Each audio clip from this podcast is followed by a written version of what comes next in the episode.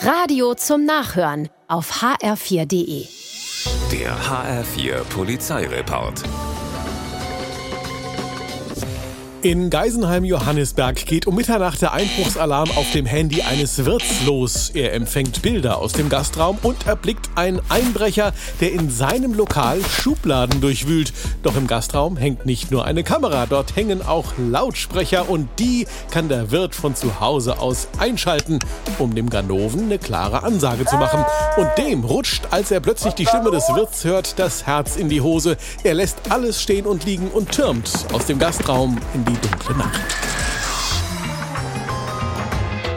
Ein E-Bike für 5000 Euro wird in Fuldatal geklaut. Ärgerlich, doch bei so teuren Fahrrädern, das wissen wir, man kann sie orten und genau das macht der Eigentümer.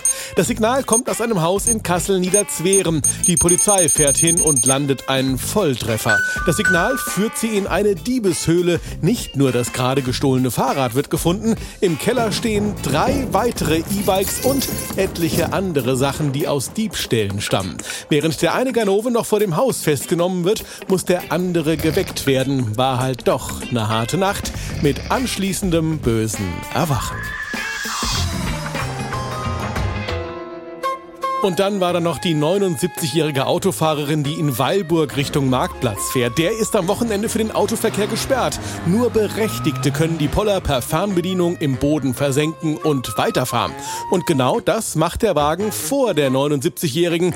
Ob die Seniorin es nicht wusste oder auf gut Glück hinterherfährt, weiß man nicht. Dem Poller jedenfalls ist's egal. Der fährt, nachdem der erste Wagen durch ist, direkt wieder hoch und bockt den Wagen der betagten Dame auf.